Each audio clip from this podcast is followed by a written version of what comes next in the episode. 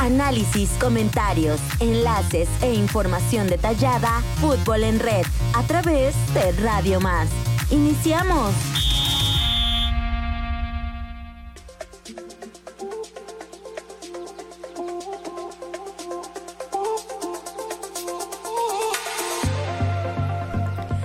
Bienvenidos a Fútbol en Red, les saluda Erasmo Hernández. El señor Joaquín Moreno tomará las riendas del equipo de Cruz Azul como técnico interino. Este y otros temas en la grata compañía del señor Edgar del Ángel. Bienvenidos. Mi querido Erasmo de Benegui, buena tarde, buena tarde a todo el auditorio. Las 12 del mediodía, exactamente, estamos arrancando Fútbol en Red. Vamos a platicar de la jornada número 8. Ayer culminó la jornada número 7 con los partidos de mitad de semana. Ojo, porque es semana de nueve puntos. Así es que los equipos buscarán de todas, todas eh, obtener puntos durante toda esta semanita. Así es que, pues eh, vamos a estar platicando un poquito al respecto. Y las poderosas Águilas, un año prácticamente sin perder en el Coloso de Santa Úrsula. Un buen récord y pues ya lo de Henry Martín, que está dentro ya del, top 10 de goleadores del América y otras cosas más por si les, le tenían ahí este, pendiente con esto. ¿eh? Y las declaraciones de Henry Martín, si se hubiera ido a las Chivas. Dice que estaría arrepentido, pero bueno, lo platicaremos más adelante. También nos acompaña el señor Carlos Blanco, bienvenido. ¿Qué tal? Buenas tardes, mediodía.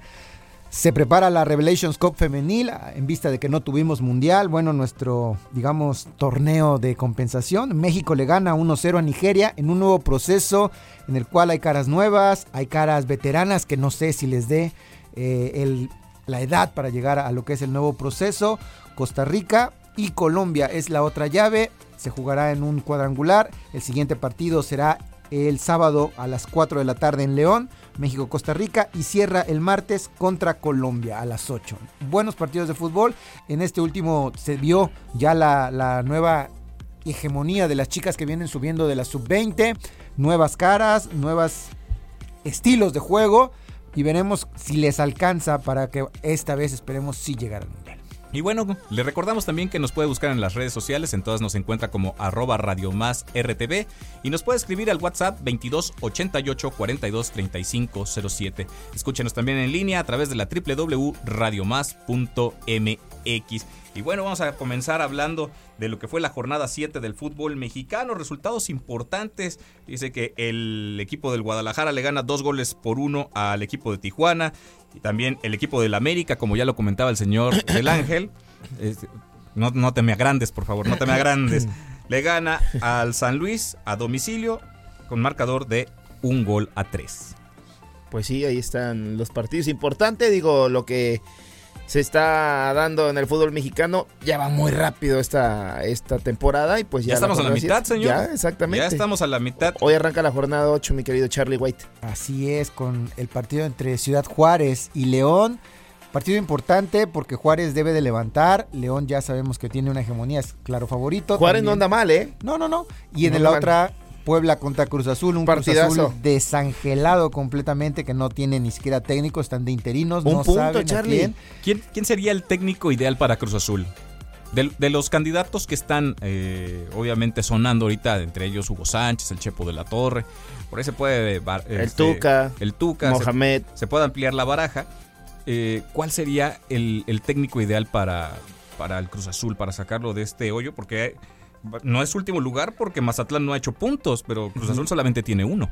Sí, sí, sí, un punto que pues prácticamente ya lo está dejando fuera de la... Bueno, quién sabe cómo, cómo es el fútbol es el último, Es el último en que podemos pasar con poquitos puntos. Todavía, todavía en este pasamos de panzazo, señor este, Blanco. En este todavía, en este todavía. Todavía, si es que, pues yo creo que Mohamed no sería una mala opción y otro que podría poner así como que las reglas como deben de ser Tuca Ferretti, pero pide muchas cosas, pide él ganar una cantidad y que su auxiliar gane la misma cantidad que él. Eh, son de las cosas que pues prácticamente serían pagarle a dos técnicos, ¿no? Pero bueno, vamos a esperar eh, en los próximos días a ver si ya se da a conocer al técnico idóneo que levanta el barco porque está, se está hundiendo, ¿eh? El problema es que Cruz Azul no tiene pies ni cabeza, no tiene eh, dirección, no tiene director técnico en el, obviamente en el campo, pero tampoco tiene directiva. Director deportivo. no tiene director deportivo, no tiene directiva, no hay quien este. Y la cooperativa, ¿no? No, hay, quien dé la cara realmente por este equipo. Entonces. Quieren de, regreso a Billy.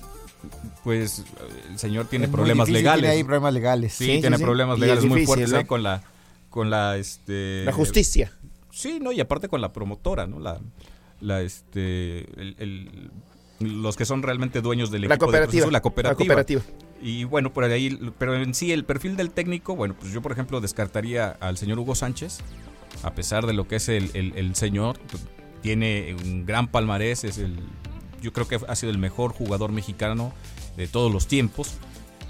Fue buen director técnico mientras estuvo en Pumas, no le fue nada bien en Pachuca y de ahí ha tenido eh, varios años sin, sin estar, en el, sin estar en el banquillo de, El de fracaso de algún 2008, ¿no? equipo, ¿no? Entonces, realmente no sé si, si sea opción, aunque ya estuvo muy cerca de, de llegar al Cruz Azul hace algunos años. Sí, bueno, oye, otros resultados de mitad de semana. Sus chivas, señor, con dos penales. Dicen que uno regalado, pero no, no creo. No, Pocho Guzmán está levantando la mano. Todos los marcó el árbitro, ¿eh? Y Mm. con VAR. Sí, con VAR y todo. Bueno, 2 por 1 a Tijuana. También Monterrey vence 2 por 0 a Querétaro, que pues prácticamente Querétaro también no anda tan bien. Su mejor partido fue con el América en la jornada 1 y de ahí se desinfló. Necaxa 3 por 1 a Pumas. Llamado jalón de orejas a Rafa Puente del Río. Ya cuatro eh, partidos sin conocer la victoria. Es preocupante. Y pues vamos a esperar que pasen los próximos encuentros. Vamos a ver este fin de semana cómo le va. Y ahí yo creo que estarían pensando en nuevo timonel. Mazatlán el día de ayer pierde en casa 3 por 2 ante Pachuca. Un Pachuca que se le complicó por momentos el partido. Por ahí Kevin Álvarez se mandó un, un muy buen gol. Eh, Viconis no pudo hacer absolutamente nada. Y, y interesante el partido. Y 3 por 2 termina llevándose el triunfo el equipo de la Bella Airosa. Un equipo que anda muy bien. o sea, lo que es la Campeón, constancia. ¿no? Lo que es la- no, pero además lo que es la constancia. Ahora, eh, si pierde eh, Pumas contra Chivas en la jornada número 8, ¿se va el señor Rafael Puente del Río o todavía lo van a aguantar? Rafael no tenía que haber llegado a Pumas desde un inicio, pero creo que ya es inminente la salida. No ha hecho clic, no ha podido levantar a un equipo que con Lilini jugaba otra situación. Tenía otra, ahora sí, con muy poco hizo mucho. Entonces Pumas le está apostando a eso. Y desafortunadamente con Rafa no ha podido. eh, Pero también los jugadores, esto. Carlos, también hay jugadores que no están rindiendo lo que deberían de rendir en un plantel. Sí, eh, lleva cierta culpabilidad el técnico, pero también los jugadores no terminan por responder. Esos refuerzos que llegaron no terminan, bueno, Dineno y Del Prete y compañía, pues sí están presentes en algunos momentos, pero de repente pasan desapercibido. No hay una constancia, no hay un... un- un- no tiene un sistema todavía o un equipo ideal con el que pueda, el que pueda eh, representar a la institución y hacer un buen torneo. Eh, a algunos partidos se, le- se les han, ido injustamente, han sido mejores por momentos, pero bueno, aquí gana el que anota los goles y sus rivales pues han sido un poquito más efectivos.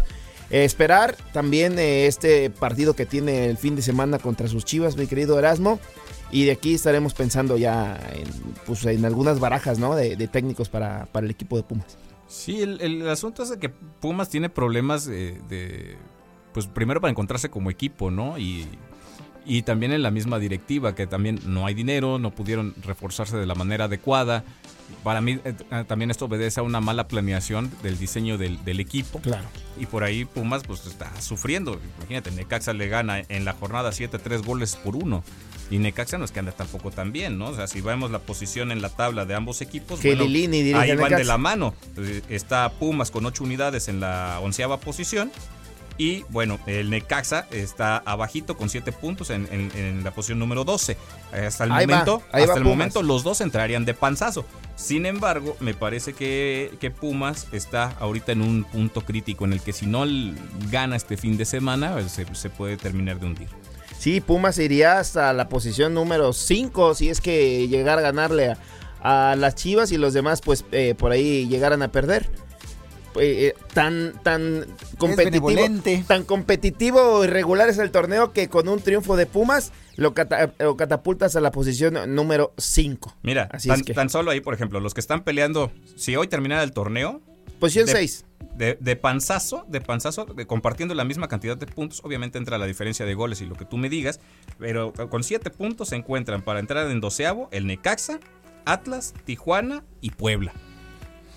O Mira, sea, fíjate nada más cómo, cómo está la, la- la escala. Y de ahí tampoco es que los de arriba vayan también muy... muy, Despegados, este, ¿no? Sí, muy despegados, salvo Monterrey que tiene 18 unidades, Pachuca que tiene 16, Tigres que tiene 15. Y de ahí, bueno, América, América 13, Guadalajara 12. Y de ahí fuera, León tiene 10, Juárez tiene 10 y Toluca tiene, Toluca tiene 9, Santos 8 y San Luis tiene 8 también. Pues ahí está. Van, Pues, van, van pegaditos, ¿no? O sea, prácticamente están haciendo estos equipos del, del, del 9, del 9 al... Del 9 para abajo están haciendo prácticamente un puntito por jornada, ¿no? Sí, la verdad, bueno, Juárez hoy a las 19 horas, Puebla Cruz Azul a las 21 horas con 5 minutos. Vamos a esperar que pasen este partido. Y mañana también hay buenos encuentros. Atlético San Luis a las 15, a las 17 horas, perdón. Monterrey Necaxa, que también se perfila para hacer buen encuentro allá en el Gigante de Acero. Y otro también que se perfila para hacer un encuentro interesante, el Atlas contra Tigres. Que también eh, Tigres por ahí con eh, el Chima Ruiz. Eh, des- después de que se fue Diego Coca, te brindó un buen partidazo. Gui- Guiñac se aventó un, un gol impresionante. Y después empatas. Empatas con un equipo que mm, en, en teoría debe haber sido vencido. Pues este se empata el equipo de los Tigres a cero con el equipo. Ahorita les comento. Eh, Cruz- bueno, le había ganado Cruz Azul. Después eh, eh, le gana Pumas. Por ahí, este, con Juárez, empata a cero goles allá en el universitario, en el segundo partido, y vamos a esperar este eh, tercer encuentro que va a dirigir el Chima Ruiz, a ver cómo le va. A ver cómo le va al Chima Ruiz, que también tiene pasado aquí en Veracruz. Y sus, eh, sus chivas también. Y mis chivas, bueno, también. El, el señor Henry Martin va de goleador, ¿eh? Sí, es el Va- goleador del tiene, torneo. Tiene nueve puntos, seguido por Rogelio Fu- Funes Mori. Ahora, las declaraciones que se avienta eh, Henry Martin, pues obviamente caen bien en el en- en- entre los aficionados de la América, pero... Calan de, de- allá. de verdad crees que le hubiera ido peor en, en Chivas? Es que no, no lo aguantaron, lo tuvieron en 2000, en, en 2015, por ahí, eh, recuerdas que estaba él en Cholos de Tijuana. Ajá, sí, que se estaban peleando ahí. a ver quién se ya lo llevaba, habían ¿no? comprado, de repente estos- lo, se lesiona, eh, recuerdas esa lesión fuerte que tuvo en ligamentos, y pues Chivas le dice, no, gracias, muchas gracias, no le dieron la oportunidad de rehabilitarse y quedarse en el equipo, y le dieron las gracias, lo batearon, se recuperó. O sea, lo dice por, por, por, por ardido. no, ¿cómo? no, no por ardido, pero eh, hay- ¿qué pasó con Saturnino Cardoso cuando llegó a México? Sí, a lo- Toluca. Se lesionó, se lesiona lo, lo esperó, Toluca. lo aguantó Toluca, no así Chivas, y obviamente eso cuando este, estás este, buscando una oportunidad y de repente te la niegan, oye, déjame, no, pues no, gracias, que te vaya bien, se rompe el contrato y pues ya conocemos la historia actualmente de Henry Martín, ¿no? Sí, yo, yo la verdad no creo que le haya.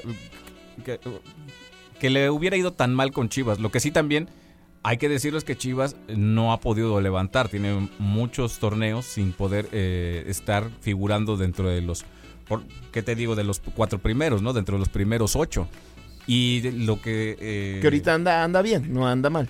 No, ahorita anda, pues, anda Regular. regular. ahí Anda anda, regular, anda entrando Pero no es candidato. no, no es candidato al título. Para eso está. Primero está Monterrey. Pachuca, que es el actual campeón, que Claro. además sabemos que Pachuca por ahí Tigres puede entrar América, de ¿no? primero o de octavo, pero ya en liguilla es, es una Es otro ¿no? boleto. Es otro. Esos cuatro, ¿no? Sería Monterrey, Tigres, Pachuca y América.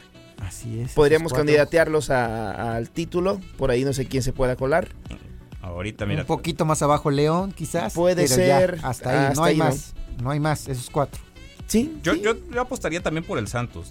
Santos también Bueno. es de repente estos que, como caballos negros Son que buenos se llegan a colar y Sí. ya se motivan en liguilla, ¿no? Sí, sí, sí. Sí, son buenos. Pero sí, o sea, si, si nos vamos a lo que es la estadística, bueno, en, en teoría lo- el 1 y el 2 son los, los que vienen pesados, ¿no? Monterrey y, y Pachuca, ¿no? Monterrey con 18 unidades. Prácticamente estás, eh, le está sacando el doble a, a los que vienen del 5 para abajo. Bueno, Oye, y lo que llama la atención del partido, eh, el horario del partido de Pumas eh, Chivas, que es a las 21 horas con 5 minutos. Ah, que se extraña usted si ya sabe que eso es, bueno, para vender visto este... es negocio, claro, por supuesto. eso ya- usted ya sabe que eso es para vender este el, el prime time, ¿no? Sí, ya esos son el sábado. Ya el domingo, Querétaro recibe a Mazatlán, partidazo. Y ahora que Partidos. estamos tan acostumbrados a solamente verlo por televisión restringida, ¿no? Sí, ya sí, no sí. todos los partidos los vemos en televisión abierta. Ya se, se volaron la barda. Pero bueno, oye, un buen partido también América-Tijuana. Tijuana que ya es dirigido por el Piojo Herrera. Un poco de morbo ahí. Exactamente, vamos a esperar. El América, bueno. Que fíjate, a- me gustó cómo se plantó ante Chivas. sí, no jugó nada no, no mal, jugó, ¿eh? no jugó mal y de Es hecho que son más dinámicos an- los equipos del anotan el, Piojo. el- el primer gol del partido. Sí, sí, sí. Chivas sí mantuvo ahí lo que es el, el- eh, digamos, un buen, un buen ritmo de Mm, un buen claro. ritmo de juego, pero le sigue fallando lo mismo que hace 10 años, la definición. Sí, anotaron, pero en penales, ¿no? Anotan en penales, ¿no? Sí, sí, Que es- claro. Bueno, Y- afortunadamente el cobrador oficial anda bien. Sí, el Pocho Guzmán. Pero ¿no? si no, otra, otra historia estuviéramos contando el día de hoy. Que caso similar con él, ¿no? Que cuando iba a ir a Chivas, pues sale este famoso problema de dopaje y que pues se regresa a Pachuca en lo que se hace la investigación, la prueba B, todo, pum, pum, pum, pum, y el fallo a su favor, ¿no? Y pues se reactivan. Pero fíjate, la cantera de Chivas es buena. Yo no sé por qué no los aguantan. Porque si, si nos vamos a nombres, mira, ahí está el, el, este, el chico este que está ahorita en Pachuca, la Chofis. La Chofis. eh, Eduardo. Eh, que- que- Infladísimo como el globo. pero en este momento le ha tenido buen torneo. Un que no lo ganado. podemos negar. Rescatable. No, No, no, no ha ganado puede- nada. no ha Yo ganado estoy nada. de Es campeón del fútbol No es mexicano un del- revulsivo. es campeón es- del fútbol no, mexicano. Campeones hay Usted muchos. preguntó qué ha campeones ganado. hay muchos. Sí, Por eso, Campeones que ha ganado, ya, ya tiene un título ahí. Campeones Que hay es un jugador Con que- Pachuca, no con, no, no con, Sí, no, el de Chivas, no estoy contando el de Chivas, estoy contando el de Pachuca. Bueno, que es un jugador que si se hubiera comprometido más con el fútbol, más con los entrenamientos, más con la disciplina, más con el hambre de verdad de triunfar, estuviéramos hablando de otro jugador. Pero como lo dice el señor, lo inflaron, eh, mostró destellos de buen futbolista, perdió piso, se dedicó a otras Lo que cosas. siempre pasa con y, el fútbol y es que son de los jugadores que, que no le trabajan esa parte de la, mentalidad. mentalidad. Y se no, pierden. Voy, Él voy de acuerdo sido- que ha perdido el piso. Él hubiera sido un Yo lo que excelente estoy jugador. diciendo es que Chivas no aguanta sus delanteros Ah, o, no, ¿no? o no lo sabe trabajar. Sí, ¿no? ¿Por qué? Porque casos hay muchos. Está el Cubo, está el Dedos López, Fierro. está el mismo Víctor Guzmán, que no lo aguantaron, lo vendieron a Pachuca. Luego Sí. el tema que usted mencionó con lo del dopaje, que lo tuvieron que regresar. Le fue muy bien en Pachuca, fue campeón con Pachuca, regresa de nueva cuenta Chivas. Y así podemos decir una serie de, de delanteros que han militado por, la cantera, por la cantera del Guadalajara. Y no la hacen. Y, Sí. y- y van a otros equipos y bueno, pues ahí chueco que derecho van, van levantando su nivel. Sí, sí, sí, la verdad. Pero bueno, Godínez también otro excelente delantero que lo tuvo León y pues también ya pasó desapercibido y ya no sé dónde, dónde es ese muchacho. Benítez, que, pintaba- está lesionado. Sí. JJ que Benítez, que está lesionado. Macías. Más, perdón, JJ Macías. Macías. Eh, sale de Chivas, va a, a León y la rompe. Sí, se va a Europa. Se va a Europa y bueno, no, no, no le va tan bien. Sí, no. Regresa a Chivas y pues, es- se, se une a lo que, bueno, inaugura el hospital de Chivas, ¿no? Sí, exactamente. ¿Regresará el hijo pródigo? Ahora que se le acaba contrato en mediados de año. El famosísimo 14 Chicharito. Eh, ya mencionó que él quiere seguir más años ahí en el. Yo creo que ya Chicharo ya no regresa a Chivas. Puso 9 millones de Si acaso dólares. regre- regresará ¿Se lo a una temporada acá? simbólica. Pero, Pues de despedida, ¿no? Ya de, de 36, 37 años, igual ¿Qué es- podría ser, ¿no? Que ese es un tema que estábamos platicando en la mañana. Que si Diego Coca ahorita para esta primera convocatoria de la selección en marzo, Se rumora, ¿no? empezaría a repatriar a los exiliados de- del señor Martino, ¿no? Entre ellos el señor Javier Hernández. ¿Lo necesita? Yo creo que yo creo que no es necesario. O sea, Yo no, que- yo no dudo de la calidad de, de- de Javier Hernández. Lo que sí creo es que hay que empezar a preparar una selección Exacto. Y él sirve pa- al- al, precisamente al para eso. No creo que esté en el mundial o no sé, no sé. Pero bueno, es importante tenerlo eh, en el seno de la selección mexicana para esos nuevos elementos que van Yo a te ir. pregunto- Marcelo Flores, un mismo Santiago Jiménez y compañía para eh, inyectarles esa Empezar a renovar la esa columna mentalidad que vertebral. tiene, ¿no? Hay que empezar a Por renovar eso. la columna Sí, sí, vertebral. sí. Y em- empezando desde la portería. Eh, ya los Ochoa ya se tienen que retirar, ya tienen que darle Ochoa paso. está comprometido. Ya está comprometido para el Ochoa 2026. está comprometido. Quiere ser el portero Está récord. firmado. Ok, voy de Por acuerdo eso que... llegó Coca a la selección. Ochoa no lo vas a mover. ¿Y es necesario? Mm, No, ¿Es es- necesario sí. tenerlo? En mundiales sí. Yo ¿Para no, le puedo 2026? reclamar, yo no le puedo reclamar ¿Cuántos nada a años? Ochoa en mundiales. ¿Cuántos años tiene Ochoa? tiene 37 años. 37. Estamos hablando Llegaría que 40, 41. Si 41. Ochoa me sigue jugando como los últimos dos mundiales, que siga otros tres. Va, va como el conejo, ¿no? Como el jugador me... eh, No lo sé, pero Ochoa en mundiales no le puedo reclamar una sola. Que me lo banquearon ahorita en, en Italia y le Sí, sí, dijeron gracias al técnico. que sabía, ¿no? Le dijeron gracias al técnico y la afición respaldó a Ochoa. Oye, por Dios, está eh, haciendo eso. buenos No, partidos. pero ahí dicen que hay jerarquías, ¿no? Sí, claro. Las mismas jerarquías que él Que hacía valer en esta Que selección. acá, exactamente. Pero bueno. Como vamos a esperar, eh, todo el mundo está esperando para el próximo mes la convocatoria de Diego Coca a esperar Ah. las nuevas caras, ¿no? A, a mí lo interesante va a ser no traer a las vacas sagradas. No, ya. Ya, sabemos creo que van a venir. Que por ahí pueda venir eh, en una de esas hasta Carlos Vela. ¿Quién será? a- ¿Regresará Carlos Vela? Te digo Yo- algo. de Después de la novela, ¿regresará Sí, Carlos en, Vela? Está John de Luisa, no creo. Pasó. Yo también. No creo. Yo no, hay no que- creo. hay que esperar los tiempos. Dije, a lo mejor en una de esas regresa. A mí, para mí lo más interesante va a ser los naturalizados. Mm, Porque de que los va a ver, los va a ver. ey, está- y, y- suenan por ahí Si usted Quiñones, Se lo pongo ¿eh? así. ¿Usted no se le antoja ver una pareja entre eh, Santi Jiménez y Julio Furch? Julio Furch ya no da. Ya no, eh. ya no llega ya. al mundial. ¿Seguro? Julio Furch a mí se me Estamos hace hablando de que por ahí bueno. Javier Hernández podría Sí, hasta muy Se me colarse. hace ¿eh? muy bueno, muy revulsivo. para el Posiblemente Javier Hernández estaría colando, pero. ¿Y Julio pero Furch no? lo No lo sé. Yo veo No en creo. mejor forma a Julio Furch el día de hoy. Yo veo mejor a Quiñones. Sí, y que Quiñones está candidateable para la selección mexicana. O sea, si me vas a decir hoy un naturalizado, me dice entre Furch y Quiñones. Quiñones, mil veces, te lo firmo. Sí, exacto. Porque es un jugador, pregúntale a Pachuca cómo arrastró a 70 jugadores para, para meter Para el gol poder del parar. bicampeonato. Sí, pues sí. O sea, y eso se necesita en la selección mexicana. No hay un jugador de esa. Y qué triste que nos conformemos con el debido respeto con el nivel de Quiñones para una Sí. selección mexicana. Sí, pues sí, O sea, pero. eso es pues, lo triste. Pero, ¿dónde hay? ¿Dónde hay? No hay. No hay, no, No hay, no hay. hay tela de dónde cortar. No hay. Está Chucky, pues sí, Chucky pues, te puede hacer un buen partido. O sea, es un jugador Mira, desequilibrante el, el totalmente. día de hoy la delantera de la selección está, triste por donde la veas. Está con todo y que te traigas a Santi Jiménez, Hoy está flaco. Sí. ¿no? Dices, ok, él anda bien. Lo, de, lo Pero del ¿quién otro lo acompaña? Jiménez, lo del otro Jiménez, pues ya lo están también mandando para la Roma, que ¿Quién? suena para la Roma. Porque no creo que, que sigamos con el mismo planteamiento de, de Martino, en el Sí, que no, solamente no. tenemos a los extremos, que por un lado estaba el Chucky, por el otro lado, ¿quién, quién era? Este, si me Eh. recuerdo, este señor del Ángel, Pues estaba también, eh, estaba Gallardo, Gallardo. estaba Gallardo. Vamos a jugar una selección de poste, seguramente. O sea, sin duda. más Mira, o menos, más o menos pues, seguiríamos jugando a lo mismo. El- No, no, no, no, no. No, no, no, el sector No. defensivo sí va a estar muy cobijado. Obviamente se caracteriza por tener a sus equipos bien plantados atrás. Sí, pero el bueno, problema es que tampoco tenemos poncha adelante. No, por O sea, eso mismo va, a encontrar. Si, si busca él realmente los jugadores idóneos para cada, para cada Exacto. posición, eh, yo creo que va a ser un muy buen sistema de- defensivo. Si se Sí. pone a, a inventar, si se pone a, a sacarse de la chistera esta posición, pues obviamente vamos a estar dando penas en, en cada ¿Crees- uno de los partidos. ¿Crees que llame a Funes Mori?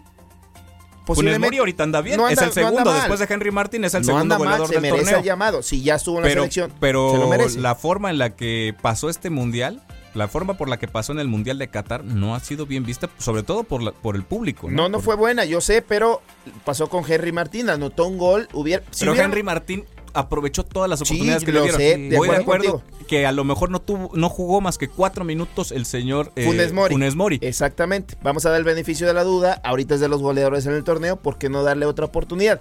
Que los partidos que vienen Surinam y, y- y- y Jamaica Sí, no. no. son Sí, tan no, eso no- parámetros, ¿no? Pero bueno, vamos a saber y a, a darnos cuenta cuál es eh, eh, el sistema eh, que va a implementar Diego Coca en la selección mexicana. Sabemos que es muy defensivo. Juega mucho a contragolpe, ocupa mucho sus laterales, sus carrileros para abastecer a la gente que está al centro y hacer sus remates y puede ser jugadas individuales. Sí, y ahora hay jugar, variantes. jugar defensivo contra Surinam. dices, sí, mejor oye, o- suelta los caballos y vamos Exactamente. a ver qué situaciones nos Sí, da. exactamente. El, el trabajo defensivo El- va a ser el muy partido puntual con, Surinam, él, ¿eh? con, con todo respeto, de trámite, ¿no? creo que Los dos. no le preocupa Bueno, los tanto dos. al, Los dos son de al trámite. señor Diego Caco.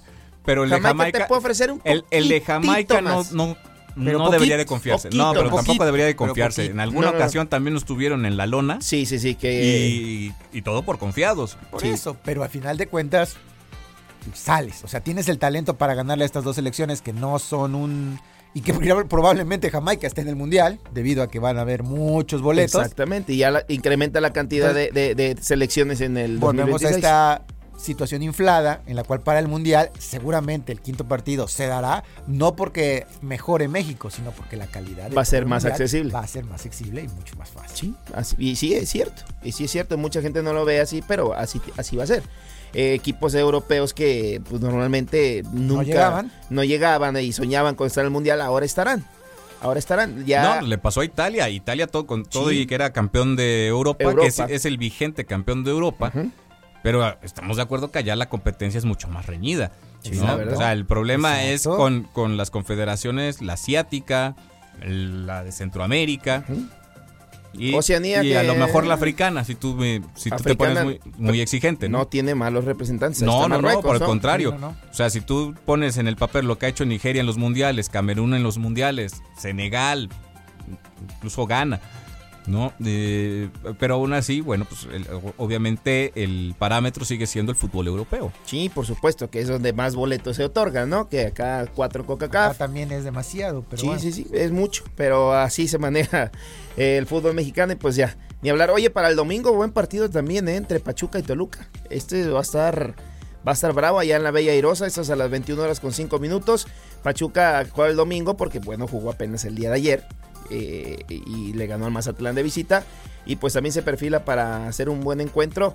Que Toluca le está pasando cuando recién llegó Nacho Ambriz, te da buenos partidos y de repente se come una cantidad de goles en la zona defensiva. Y, como veo yo al Pachuca, que es un equipo dinámico, un equipo que siempre está buscando ir al frente, eh, con Guillermo Almada, eh, le va a sufrir Nacho Ambriz de visita ya en, la Bella Airosa. ¿eh? Así es que esperar un buen partido a las 9 de la noche.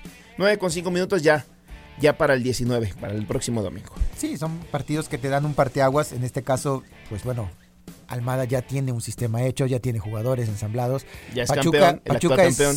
Pachuca viene una máquina ya hecha, ya aceitadita, que nada más está preparándose para, el- para la liguilla. No necesita ahorita meter el acelerador, como lo hemos dicho, Pachuca puede pasar de octavo y es muy Posible peligroso. bicampeonato otra vez. Mira, Exactamente. ahí te van algunos datos del ¿Eh? Pachuca. Es interesante. Pachuca ahorita, que ya lo, ya lo platicamos, está en la segunda posición, tiene 5 ganados, un empatado, un perdido.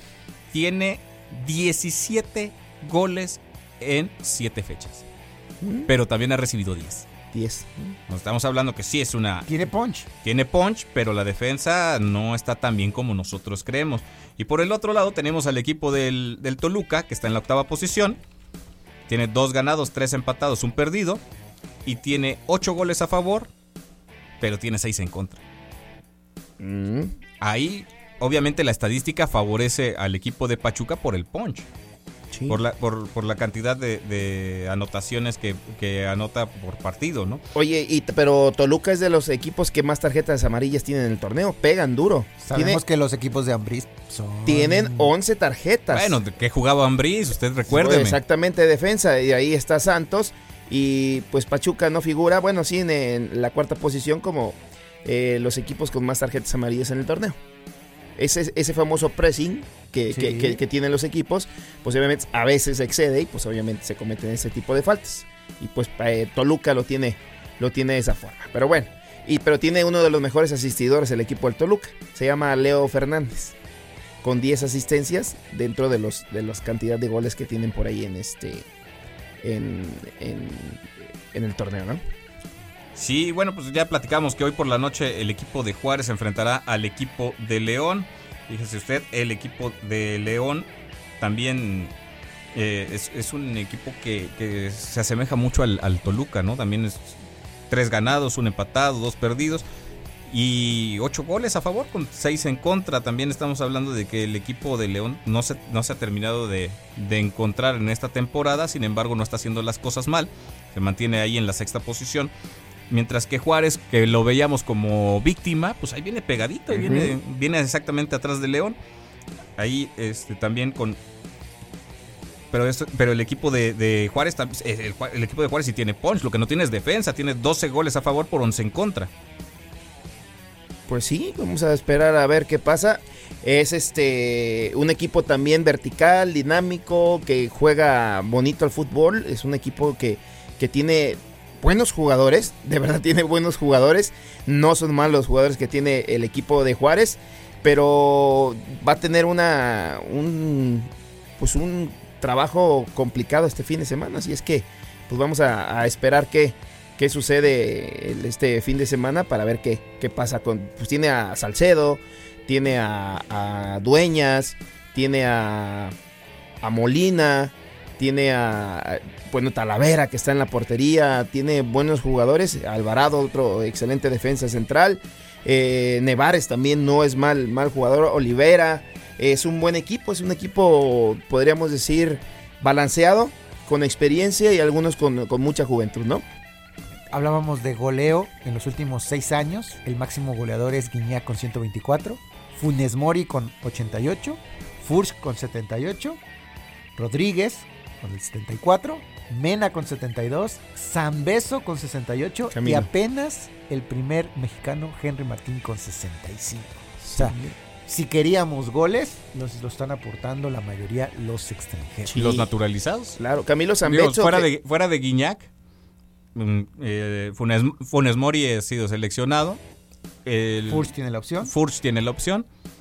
Y bueno, pues de ahí realmente no hay delantero. No hay, No, de- no hay. no hay delantero. Camilo delantero que ya es veterano. nacional. regresó, re- él llegó con Querétaro, recuerden, tuvo una lesión muy fuerte en la rodilla también, anduvo por ahí en este en, en Brasil y lo retoma, eh, regresa acá a México y ahora lo tiene el equipo del Toluca. Permítanos realizar una pausa. Nosotros regresamos. No se, no se vaya. Quédese en fútbol en red.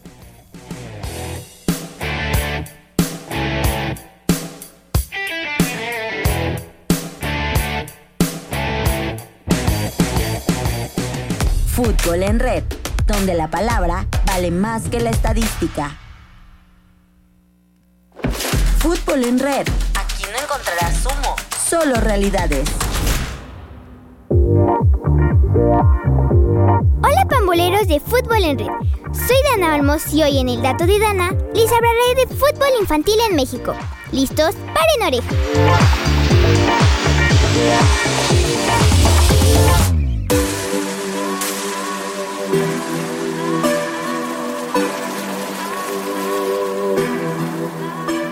Considera como fútbol infantil el deporte con balón practicado por niños o niñas entre los 4 y los 12 años. Es considerado uno de las mejores disciplinas para que ellas y ellos se inicien en el mundo del deporte, ya que además de ejercitarlos físicamente, los estimulará con su relación con otros niños de su edad. Las reglas de este deporte deben adaptarse a la edad de quien lo practiquen y dependiendo de la categoría en la que se ubiquen. Será el tamaño de la cancha, el número de jugadores que participan y algunas reglas que variarán en comparación con el reglamento de los juveniles y los adultos. Lo mismo sucede con la duración del tiempo de juego. El fútbol infantil es parte de las competencias oficiales en todo el mundo. Aunque millones de niñas y niños también disfrutan de su práctica de manera amateur, en todos los rincones del mundo y de nuestro bello estado Veracruz, ni se diga. Diferentes tipos de balones y como dijo Cristiano Ronaldo, ¡siu! No todos los balones para jugar fútbol son iguales y es de esperarse que para los más pequeños este sea aún más chico. El tamaño del número 3 es el balón oficial para niños entre 6 y 8 años de edad y es el tamaño más pequeño dentro de las pelotas deportivas. Esta tiene una circunferencia de 58 a 61 centímetros y un peso aproximado de 315 gramos. El tamaño 3 es ideal para estas edades, ya que con él puedes desarrollar un mayor control de pelota. ¿Que de dónde quedaron el número 1 y el número 2? Ah, pues te cuento que aunque sí existen estas mini pelotitas, la 1 y la 2 no son oficiales para el deporte. Más que nada, son recreativas. Esto quiere decir que no hay partidos ni categorías donde se utilicen estos balones, ya que el balón número 1 es normalmente de goma suave, para niños de 1 a 3 años, y el balón del número 2 es para aquellos de entre 3 a 5 años y ambas se utilizan para el disfrute del juego y el inicio del desarrollo de sus habilidades del control motriz. El balón de fútbol del número 3.5 son las pelotas de fútbol sala, con 62 a 64 centímetros de circunferencia, como lo pide su reglamento. Es una pelota de poco rebote para usar en canchas de interior. Pesan un poco más que las pelotas de fútbol normales. El tamaño del número 4 está indicado para niños de entre 9 y 11 años. Tiene una circunferencia de 63 a 66 centímetros y un peso aproximado de hasta 370 gramos. Es usado para las categorías infantiles menores. Por último, el balón de fútbol de tamaño reglamentario, el famoso balón del número 5, y es utilizado para jugar con jugadores jóvenes cuando alcanza la edad de 12 años en adelante, y es usado en competencias o partidos profesionales y de aficionados. Su peso es de entre 400 y 450 gramos y su circunferencia de los 68 a los 70 centímetros.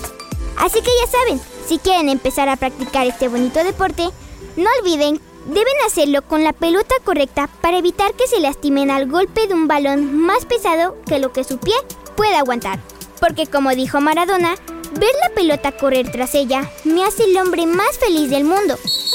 Yo soy Dana Olmos y nos escuchamos el próximo viernes en otro dato de Dana, aquí en Fútbol en Red. Ah, por cierto, hoy quiero mandar una felicitación de cumpleaños para alguien muy especial, a quien le encanta el fútbol.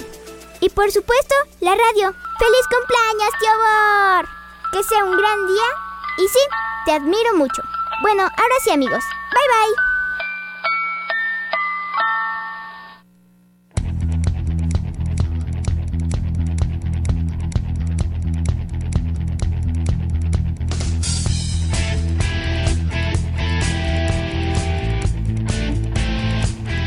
Gracias a Dana Olmos por sus datos futboleros. También nos, nos sumamos a la felicitación de su tío. Sí. Ojalá se la esté pasando bonito. Le recordamos que nos puede eh, escribir a través del WhatsApp 22 88 42 35 07. Búsquenos también en redes sociales. En todas nos encuentra como arroba Radio Más RTV. Y también nos puede escuchar a través de la www.radiomás.mx. Y sin más ni más, vámonos con Liz Vázquez. Buenos días, ¿ya? ¿Ya entraba? Sí, ya. Buenas tardes. Buenas tardes. Ya, ya somos Vénganos tarde. a levantar el rating, por favor, No porque estamos muy dormidos. No hay entrada, no hay días. entrada. Y yo, sí, sí, ya, ya estamos Ya ponga. Ya, ya, ya. ponga a trabajar al señor Balán, hombre. Es que estamos dormidos, perdón. Ay, balada. ¿Cómo que no quiso es- grabar la ni me entrada? has dicho, no digas Hijo de- mentiras. es cierto. Oigan, dije, No bueno, buenos días. Así son todos los productores ¿no? mentirosillos. Oiga, bueno, pues en este momento y ya siendo eh, casi fin de semana, la música no puede faltar. Y el día de hoy en esta sección vamos a hablar sobre el rey del fútbol. Estamos hablando de Edson Arantes Don Nacimiento. Ah, Pelé. Pelé. Gloria que gloria falleció. Ya, ya está Sí, echándose una caray. cascarita ahí con Maradona también. Sí, Ya, ya exactamente. están jugando los, los mejores del siglo XX. Sí, y si tiene una oportunidad de observar los videos de, de Pelé en algunos partidos, de verdad son maravillosos. Cómo se eh, quitaba a los rivales, adelantaba sus tiempos. Era un. eh, eh, lo que. es- eh, hablaron luego algunos eh, defensas mexicanos que lo tuvieron, tuvieron la oportunidad de enfrentarlo. Decían que no podían pararlo, que era un ferrocarril, era impresionante la fortaleza y pues simplemente se le ponían enfrente y pues como bolos de boliche, así de sencillo. Sí, y es que yo creo que tenía una destreza física, una calidad técnica que lo hacía destacar, pero también su visión de campo, la capacidad para anticiparse a sus rivales, Sí. fue algo que lo hizo fluir de manera impresionante en el campo, en, en el fútbol, pero también como tal dentro de la historia. Y es que hay que también decir que dentro pues de esa época, en esos años, claro que era muy diferente el fútbol como se jugaba a lo que es actualmente, tomando en cuenta que también la preparación física era menos, era menos desarrollada, Sí, claro. eh, los defensas eran más rudos, entonces imagínense si ese personaje nos hubiera acompañado en esta época del fútbol, ¿cómo se hubiera desarrollado? Imagínate, bueno, algún, siguen estando algunos defensas rudos. Las reglas eran diferentes. Eran diferentes, las reglas eran diferentes. No, y sobre todo los materiales con los que se jugaba el fútbol, que no, era Los de balones cuero, de cuero. El balón. era de Ajá, cuero, sí, no como el de ahora sí. que es sintético, los tachones que es- por ahí te daban sí, sí. una patada y por ahí te sacaban los intestinos. Te dejaban ahí, se te veía este, esta, la grasita. Ay, Pregúntale a. Giovanni. Sí, sí, Sí he visto y es... Pero yo creo que eh, yo creo que se hubiera adaptado. Era un jugador fuera de serie, eh, por lo que comentas todas las características que tenía el buen eh, Pelé. Yo creo que se hubiera adaptado a- al fútbol actual, hubiera marcado diferencias sin duda, porque eh, te digo, quienes, bueno, yo tuve oportunidad de verlo en videos, era una cosa espectacular. Dicen por ahí que, eh, por ejemplo, lo que ahora hacen Mbappé, Cristiano, Messi y el jugador que tú me digas, lo que ellos hagan lo hizo primero Pelé. Lo hizo Sí, primero Pelé. la verdad, la verdad, sí, la verdad sí. que sí. Y, y- y sin duda era una exquisitez. Yo veo luego los Además- videos y es una cosa. Además, como buen, brutal. como buen brasileño, ¿no? ¿no? No parecía que estuviera jugando fútbol, parecía que estaba como bailando como samba. bailando el movimiento de cadera. sí, y sí, sí, es cierto. Y de hecho él, él lo sabía, él sabía de su talento y él decía que era un don divino de Dios. Él decía que era ese don divino que le había sido otorgado y que él lo agradecía muchísimo porque ahí es en donde comenzamos a hablar de la música. Cuando a él se le pregunta, eh, lo mencionábamos en el anterior programa, Sí, sí, sí. que a qué se hubiera dedicado si no le hubiera entrado con todo al fútbol. Él dijo que se hubiera dedicado completamente a la música porque es algo que disfrutaba muchísimo.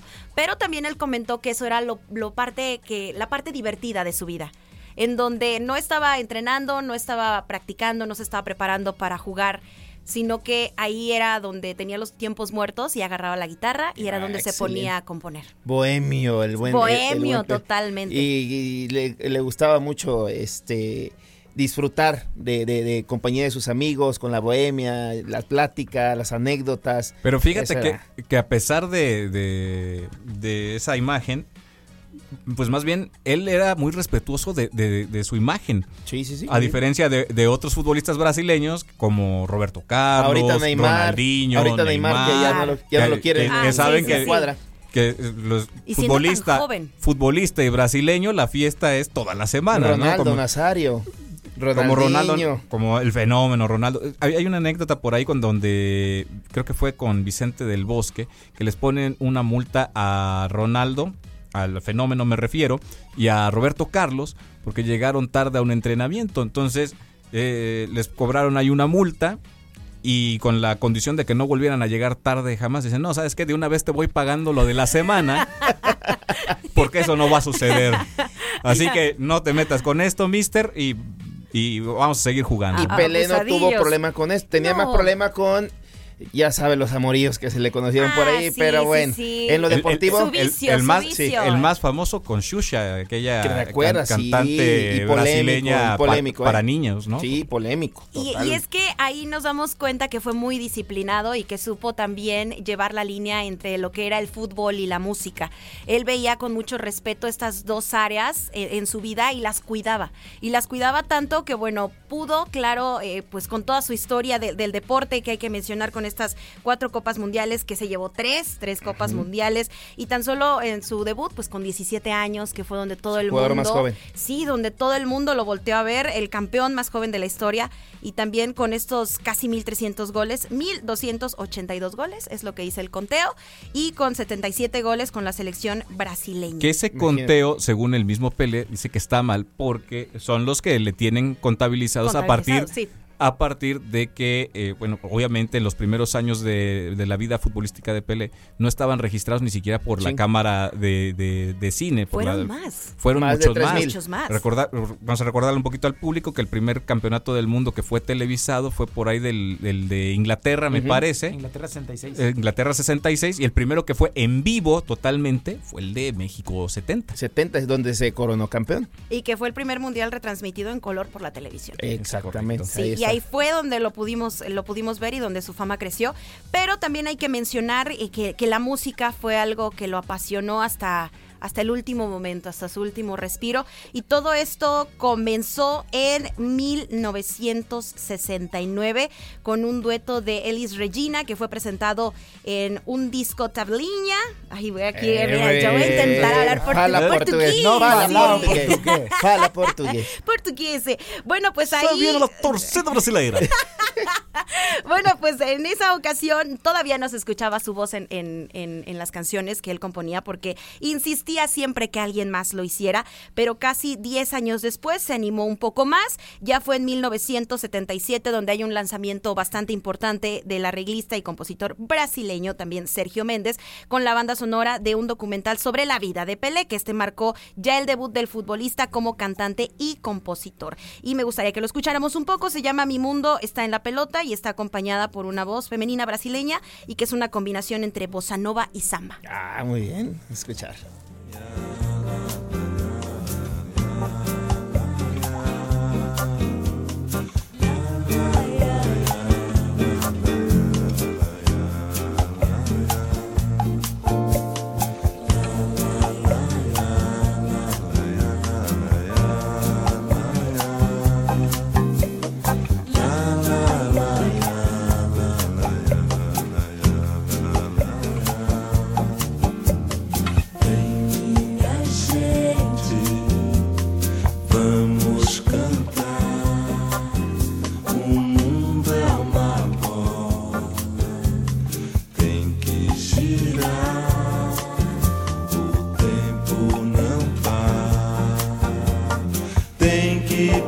dançar.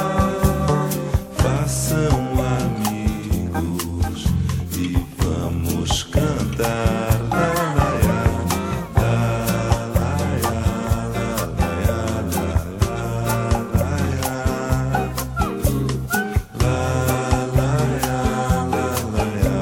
Qué bárbaro, ¿eh? Qué romántico este señor. Una no Oye, este, este señor. Sergio Méndez no es el que hace esta famosa canción de Más que nada, que, la- que bueno, más recientemente se la escuchamos a Black Eyed Peas, y eso ya tiene varios Sí. años, Sí.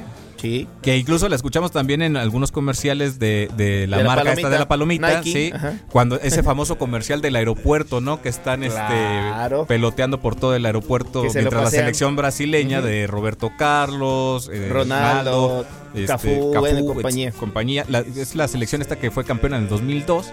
Ujú. Empiezan a pelotear en el aeropuerto y de fondo se escucha esta ¿Esta canción de, canción? de Sergio Méndez. Y muy probablemente sí, porque fue un compositor bastante importante, un compositor que sí dejó un gran legado y por lo tanto, al ser tan, eh, pues súper en el estrellato, llegó a trabajar con Pelé y que bueno, pues aquí tenemos eh, la respuesta de, de esta primer, eh, este primer acercamiento que tiene en 1969, 1977, que es este álbum en donde pudimos eh, conocer ya la voz de, de Pelé, saber cómo sonaba y de ahí nos vamos hasta 1979. Unos años después. Ahí nací yo Ya, ese año. ay, Ay, mira. Ya ventilé mi edad. sí, ya sí, ya, ya nos dijo su edad. Sí. Somos sub 17 y sub 20. Sí, no, sí, no. Ya Ustedes son más chamacos. Soy Bueno. el veterano de aquí. Ya, ya no alcanzas edad ni para el de leyendas, mano. Soy el pelé de aquí. Ay, no, pues en el año en el que nace aquí nuestro compañero Edgar del Ángel, pues ahí también después de su retiro de fútbol grabó dos canciones más, uno que se llama Niño Travieso, Molenque Danado.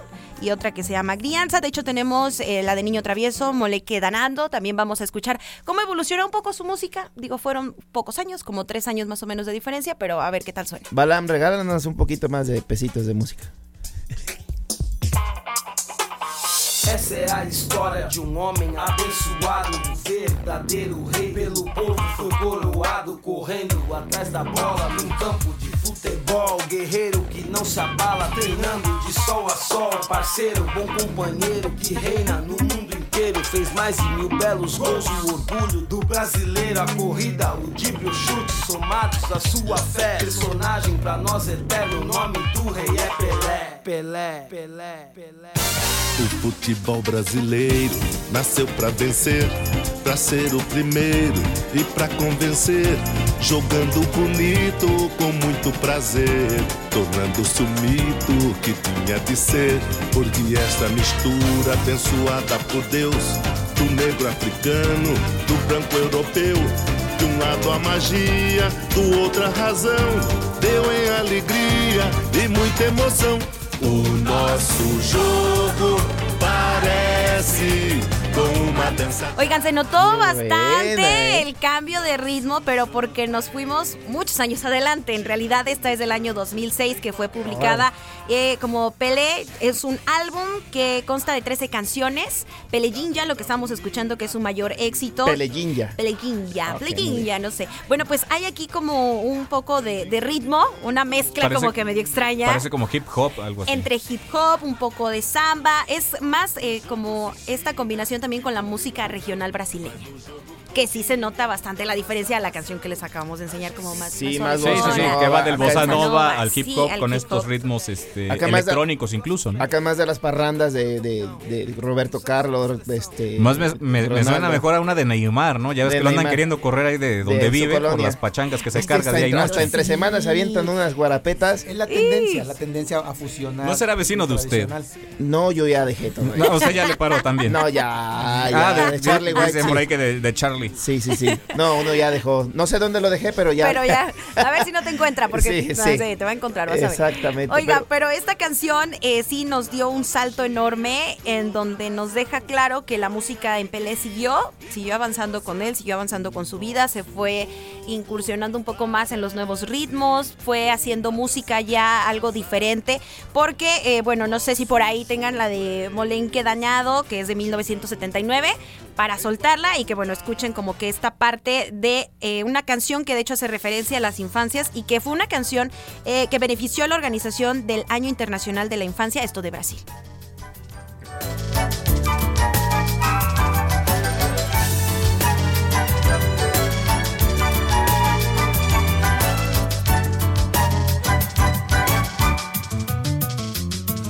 Moleque danado, tome cuidado com esta vida.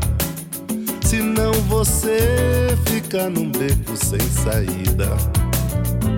Moleque danado, me ajude a te ajudar. A situação é difícil, mas tudo isso vai passar. Ô moleque danado, moleque danado, tome cuidado com esta vida. Senão você fica num beco sem saída. Moleque danado, me ajude a te ajudar. A situação é difícil, mas tudo isso vai passar. Pode confiar. Buena voz, eh. Sí, sí, sí, ahí ya, ya se escuchaba eh, diferente a, a lo primero que pudimos hacer sonar. Y es que decíamos, nos sentimos como que en el súper, como en el restaurante. Es, es así como que recuerdo desbloqueado, como cuando uno iba con, con sus papás allá al centro comercial. Ay, sí, sí, es cierto. Sí, porque es como esto, lo que le llaman la música de elevador, ¿no? De ascensor. Ajá, sí, sí. está- Pero, pero además con un ritmo sabrosón, trae, trae su flow, ¿no? Sí, lo que me gusta mucho es que también, al ser un exponente internacional, pues dio a conocer mucho de, de la música de su país, que fue siempre a lo que se estuvo pegando y que a partir de ello, pues también Brasil fue, fue pues una oportunidad para ellos de ser mirados a nivel internacional y de que su música también se viera no solamente con la música de Pele, sino que tuviera otras incursiones con otros artistas. Sí, fíjate que el, la, la canción que escuchamos anterior a, a esta, me- este, si me recuerdas el nombre, Pe- Pelejinja. Pelejinja. Ah, Me sonó así como este, como el que le hicieron a José José, como de, de tributo entre varios artistas y de repente tomaban ahí sus, sus este, eh, pedazos de las canciones de José José, de, la- de lo que era la grabación. No era una colaboración nueva, sino que era extracto, un inserto de lo que eran grabaciones anteriores, pero con artistas de, bueno, pues de, de- la época, ¿no? del más actual, ¿no? Digo, ya te estoy hablando que ya O sea, pasaron ¿quieres más de hacer un 20 dúo años. ¿no? Pelé? Así poco a poco. No, no, no, digo que me sonó ese como del de tributo de José José en el que participa. Usted, Entre remix. No, usted promocionelo y ahorita le damos calor aquí en Aquí tenemos estudio G, lo podemos poner. Tiene voz Claro, como de tenor. Sí, sí, sí. Y su voz, de hecho, sonó hasta el año también 2020. Después del 2006, con este álbum de 13 canciones, nos vamos al 2020 con Acredita no Bello, que es la canción Cree en lo Viejo y que se escribió para el álbum 2006. O sea, se escribió para el 2006, pero no se lanzó, sino hasta el 2020 para celebrar su cumpleaños 80 y fue una colaboración con Rodrigo y Gabriela. Acredita no velho, pode falar, me que o velho tem força, faz seu time ganhar. O dinheiro é pro santo, pode pagar, me que o velho não cobra pra trabalhar. Acredita no velho. Pode falar